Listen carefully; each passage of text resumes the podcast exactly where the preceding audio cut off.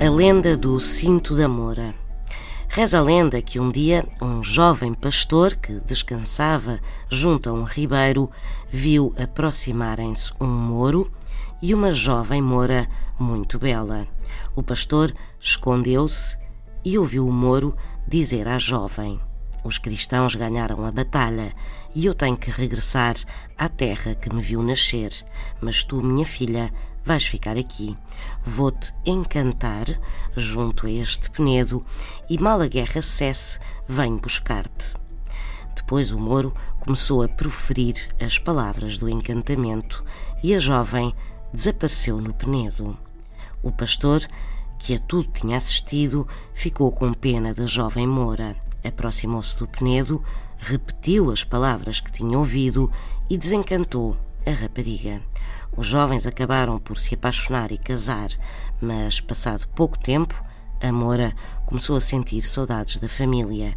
Pediu ao marido que fosse ter com eles e lhes trouxesse notícias.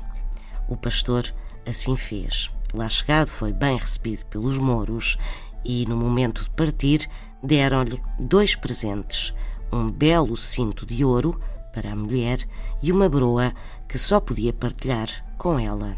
Já por terras cristãs, o pastor parou para descansar e resolveu envolver o tronco de uma árvore com o cinto.